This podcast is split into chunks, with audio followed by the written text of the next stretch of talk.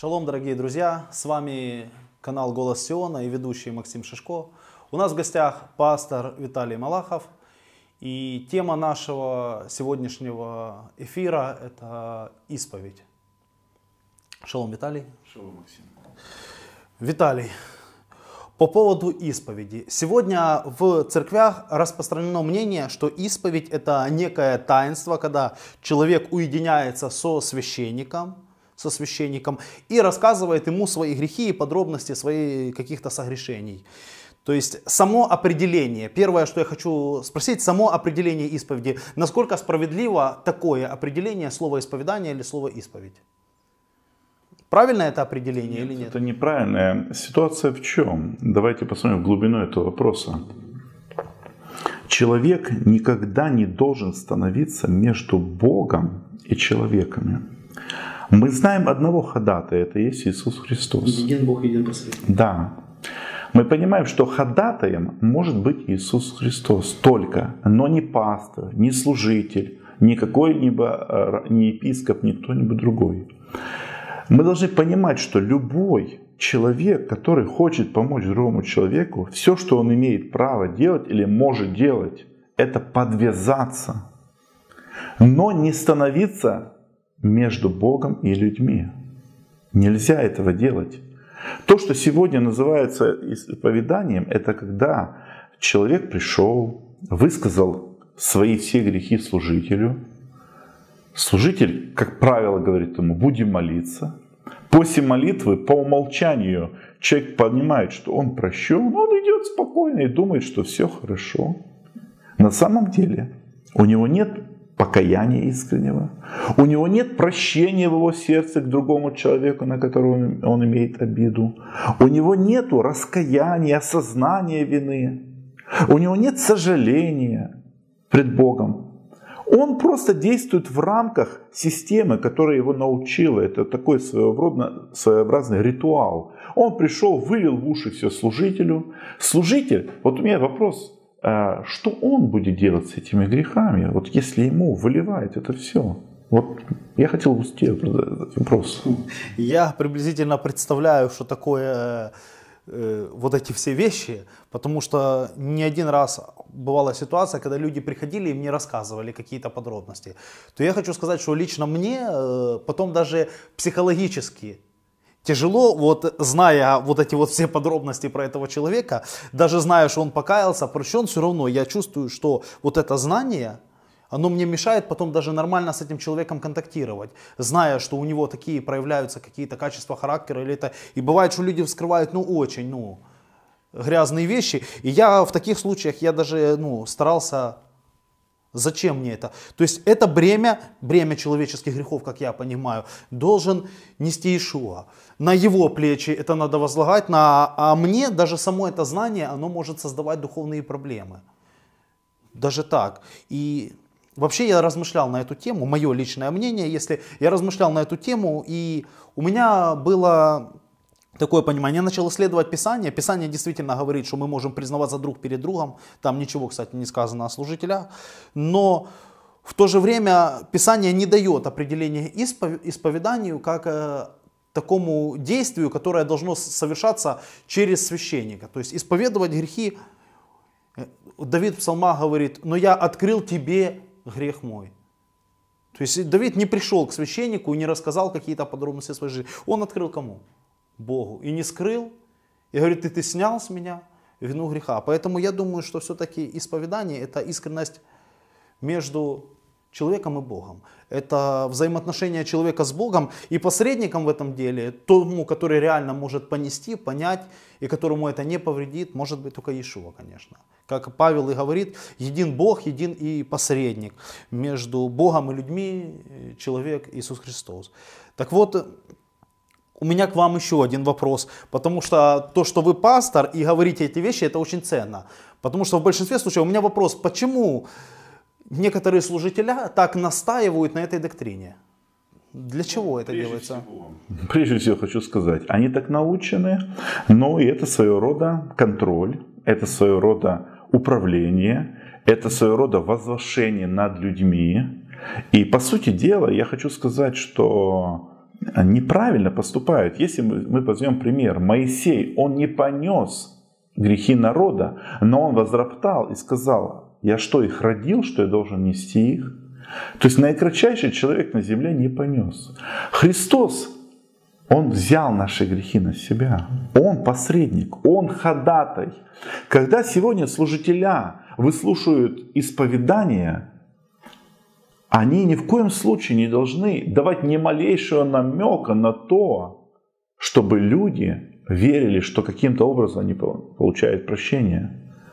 Пастор это тот, который становится рядом и подвязается со человека. Он подвязается в молитве пред Богом. Он не ходатайствует, он подвязается. Если я подвязаюсь, то зачем мне принимать все это исповедание на себя? Вообще мы видим, Писание говорит, признавайтесь друг при другом в проступках э, ваших и молитесь друг при другом. Когда ко мне приходит человек на исповедание, я ему говорю, зачем ты мне хочешь это все рассказать? Все это расскажи Богу. Все, что я могу, это помолиться за тебя, что Бог укрепил тебя и помог тебе. Но ты кайся пред Ним, исповедуйся пред Ним, Ему открывай. Писание говорит, Христос есть первосвященник исповедания нашего. Он есть первосвященник исповедания нашего. И поэтому, когда мы исповедуемся, мы должны понимать, кому мы исповедуемся. А то, что сегодня происходит в церквях, когда люди а, выслушивают, или, можно сказать, даже выуживают вот эту вот информацию наводящими вопросами, или как сегодня есть принудительное исповедание по списку, в котором прописано ряд грехов, это человеческое. Это человеческое, в котором нет ничего Божьего, наоборот, я бы сказал, это заблуждение, в котором сегодня погрязли многие, и корень этих заблуждений – это контроль и управление над людьми. Наверное, я думаю, даже если говорить, то вот такой момент, как э, если человек открыл какую-то наготу свою, человеку, ну, служителю, то, возможно, это создает какую-то психологическую зависимость между человеком. То есть он знает, что за него знают какие-то такие грязные вещи, и это, ну, это подавляет человека под э, власть, под власть этого человека. Да. Тогда у меня еще один э, такой вопрос. Э, возможно ли, или согласно Писанию, возможно ли, чтобы человек был прощен, не открывая свои грехи служителю, но только покаявшись перед Богом? Я открою Писание.